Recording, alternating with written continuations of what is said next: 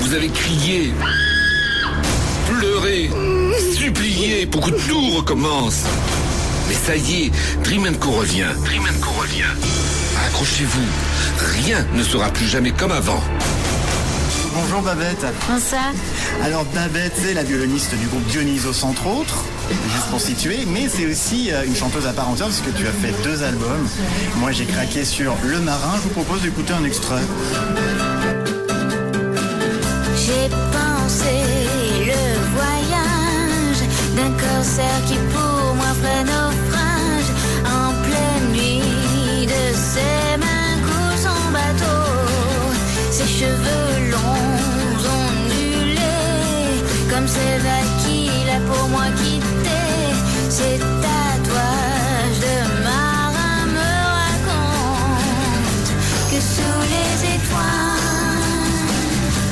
les algues s'amusent à imiter les hommes et les femmes. On retrouve noyés.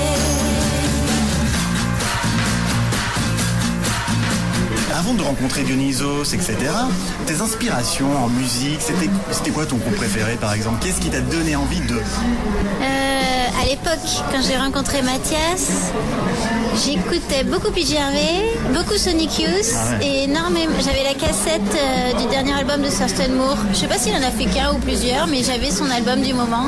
T'es un peu jeune rebelle Ou pas du tout? Oh, je sais pas trop. En fait, peut-être que je l'ai été, mais j'ai jamais voulu l'être. C'est, euh, je m'en foutais un peu quoi. Je faisais ce que je voulais en tout cas, ça oui.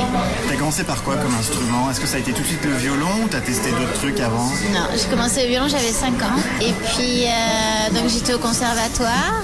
Et puis, euh, à l'âge de 13 ans, mon professeur a changé. Et, et c'était une catastrophe. Il arrivait d'un grand orchestre philharmonique. Il était super aigri. Il fallait le regarder jouer pendant trois quarts d'heure avant de pouvoir prendre son cours. Et il m'a dégoûté totalement du violon. Je suis passée de une des meilleures élèves à une des pires élèves du conservatoire et j'ai abandonné le violon. Et euh, en fait, dans la foulée, j'ai, euh, j'étais dans une, dans une bande de garçons, on écoutait de la musique et du coup, bah, je me suis mis à la guitare à ce moment-là. Et alors, est-ce que c'est dans cette bande que tu as rencontré Mathias, le leader du groupe Dionysos, ou pas du tout? Comment s'est faite la rencontre? Non, c'est pas du tout dans cette bande. J'étais, tu sais, j'étais jeune, j'avais 14 ans là. hein. J'ai rencontré Mathias, j'avais 18 ans. D'accord. Donc c'était à la fac, c'était à Montpellier. Ouais. Et euh, la rencontre assez improbable, euh, comme quoi tout est connecté, il n'y a pas de hasard. Euh, ce que je crois vraiment, c'est que en fait un copain, moi j'étais en faculté d'art plastique, je faisais de la peinture, Ouais. et on avait des cours de photographie. Et en fait, euh, un copain à moi voulait faire un travail de photographie en faisant faire des photomatons à des gens dans la gare de Montpellier. Et donc il m'avait demandé si je voulais l'accompagner pour aller demander aux gens de faire des photos. Banco. Et donc je l'ai accompagné parce que je trouvais ça rigolo.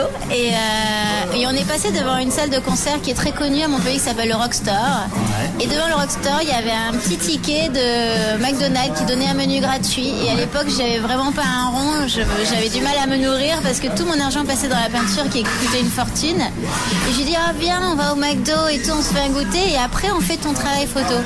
Et euh, on arrive au McDonald's et mon premier grand amour mangeait avec euh, Mathias Mazieux de Dionysos, que je ne connaissais pas du tout. Ouais. Et euh, ce qui est rigolo, c'est que je faisais tout pour éviter ce garçon parce que, parce que ça faisait quoi, même pas un an qu'on était séparés et que j'avais tout fait pour pas le revoir. Mais bon, là voilà, donc j'étais obligée d'aller lui dire bonjour, donc j'ai dit oh, bonjour et, euh, et comme ça j'ai rencontré Mathias. Et Mathias nous demande ce qu'on fait et on lui dit qu'on va faire un truc à la gare et lui il était en cinéma. Donc il avait aussi des trucs de photos. Et donc ça l'intéresse et il dit bah, je vous accompagne à la gare, c'est trop bien. Et donc on s'est rencontrés comme ça. Et le lendemain Mathias faisait une fête chez lui et il m'a invité et on a appris à se connaître comme ça. Alors, improbable quoi. Bah oui. Merci Lex. Mec, euh, merci. McDonald's. Merci McDonald's. Les menus McDonald's On qui tombent mal, mais Bah écoute, en tout cas, euh, cette année-là, j'ai rencontré euh, les deux hommes de ma vie. Enfin, Ouais. maintenant, il y en a un dont je suis séparée, mais on est restés 16 ans quand même ensemble. pour toi. Non, Ah. Et Mathias Mazieux, qui est quand même l'homme de ma vie professionnelle, tu vois, c'est lui qui m'a vraiment lancé euh, sur ouais. le chemin de la musique. hein. Ça fait maintenant plus de 10 ans que, que- que Dionysos existe. Et en 2007, tu décides de te lancer toute seule. Quel a été le, le déclic en toi pour te dire, allez, je pose le violon et je me lance C'est, euh, je crois que c'est la trentaine qui a provoqué ça. euh, J'ai regardé en arrière et j'avais l'impression d'avoir rien fait de ma vie. C'est terrible hein, parce que j'en avais fait des choses. Bah, quand même, ouais. Mais euh, j'avais l'impression que comme c'était comme c'était au sein d'un groupe, j'avais l'impression que ça ne m'appartenait pas. Ouais. Et que euh, j'avais participé à l'aventure mais que ça ne m'appartenait pas. Et je pense que les femmes vers la trentaine, elles ont envie d'avoir un bébé. Et que moi en fait j'avais pas du tout envie d'avoir un bébé, mais j'avais effectivement envie, voilà, j'avais envie d'avoir quelque chose qui m'appartenait. Et du coup, ce qui me semblait le plus simple et le plus logique pour moi, c'était de faire un disque. Et donc voilà, c'est pour ça en fait. que, voilà. Et alors, comment a réagi le groupe quand tu leur as annoncé que tu te lançais euh, dans ta carrière solo comme ça? Ben, euh, au départ, j'étais pas très très claire moi-même. Je savais Ouais. pas si je voulais faire une carrière. Je savais, je savais juste que je voulais faire un truc seul. Donc au début, je pense que ils ont. Ben, moi-même, je comprenais pas trop. J'avais pas le recul en fait, mais c'est juste que j'avais un besoin euh, énorme de faire quelque chose toute seule. Donc au début, ils ont pas trop compris, mais moi-même, je comprenais pas trop pourquoi je voulais faire ça. Et puis après, bah après, de toute façon, ils m'ont suivi. Et puis, de toute façon, j'ai je faisais toujours partie du groupe, donc voilà. Mais au début, euh, ça a été un peu euh, euh, une annonce un peu euh, traumatisante, mais pour eux comme pour moi. C'est-à-dire Ouais. que pour moi aussi, ça me faisait bizarre de faire un Tu truc en dehors du groupe. quoi, oui, que du coup, mais pour moi aussi. Et moi aussi, j'avais. En fait, sur- je peux surtout parler de moi, mais je, je- quand je suis partie, en fait, on a fini la tournée avec Dionysos, on était à Saint-Etienne, Ouais. on est descendu du tourbus à Paris, et dans la foulée, je prenais un avion, je partais à New York pour faire le clip de, du marin. Du marin, ouais. Et euh, j'ai tellement pas eu le temps de prendre du recul sur ce que j'étais en train de faire que même moi j'avais du mal à réaliser en fait ce que j'étais en train de fabriquer. C'est la saison des cœurs crevés. Sortez vos mouchoirs en papier. Les vieilles blessures oubliées. Comme des petits couteaux acérés.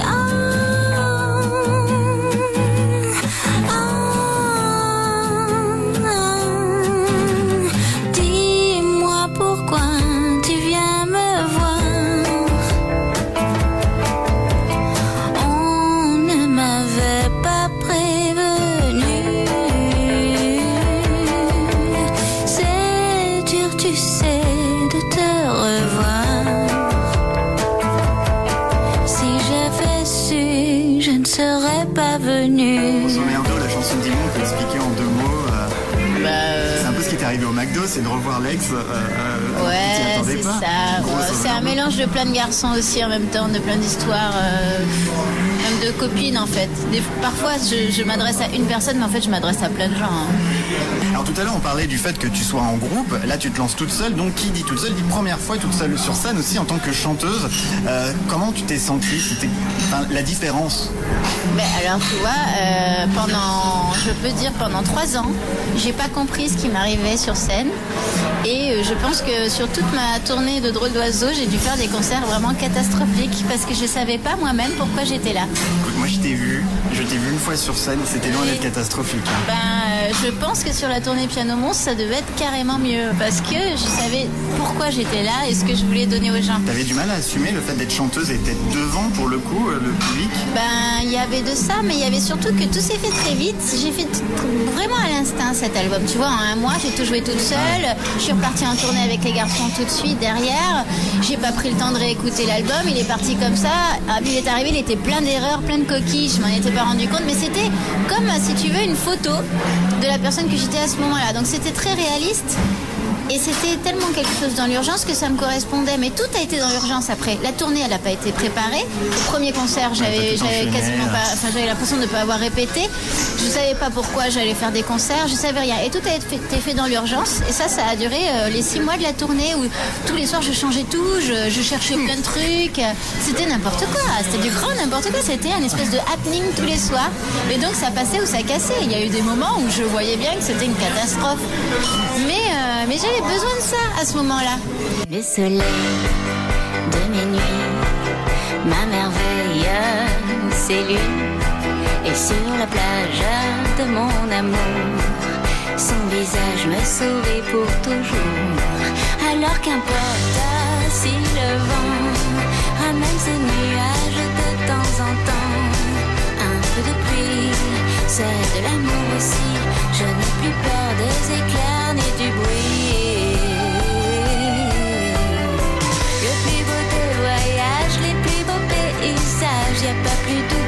de penser à nous quand tout autour est gronde volcaniquement. Pour le faire taire, je pense à nous. Merci beaucoup. Ben, merci à toi. Très sympa. On va finir de trinquer ensemble. Bisous. Dream Co, le podcast.